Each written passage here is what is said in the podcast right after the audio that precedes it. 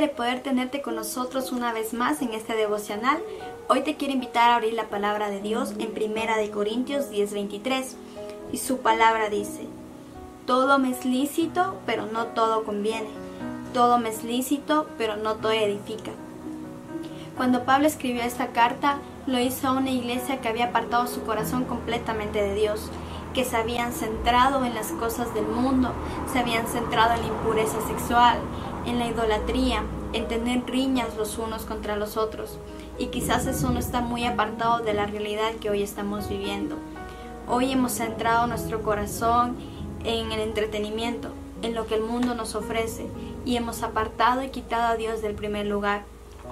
Hemos llenado nuestro tiempo viendo series, viendo películas nuevas en Netflix, pasando horas y horas en las redes sociales o quizás tu propio trabajo no te da el tiempo y seguimos poniendo pretextos de que nuestro día a día no nos alcanza para aprender de Dios, para hablar con Él.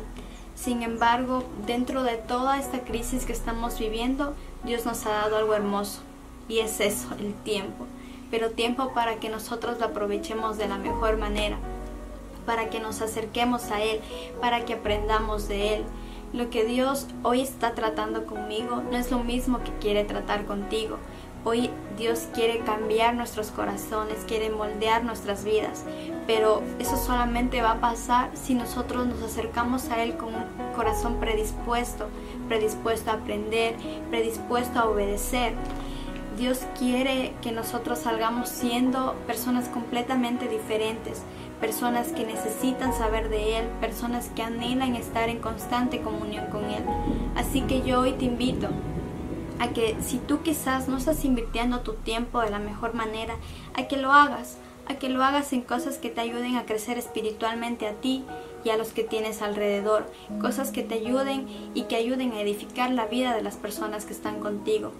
Recuerda que nosotros te esperamos con los brazos abiertos y ansiosos en el siguiente devocional. Dios te bendiga.